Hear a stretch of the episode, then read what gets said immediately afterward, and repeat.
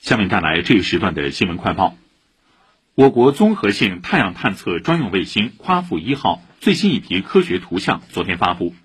其中多幅图像质量达到国际领先水平，验证了夸父一号三台有效载荷的观测能力和先进性。夸父一号是中国科学院空间科学二期先导专项研制的一颗空间科学卫星，于今年十月九号成功发射。卫星以一磁两暴为科学目标，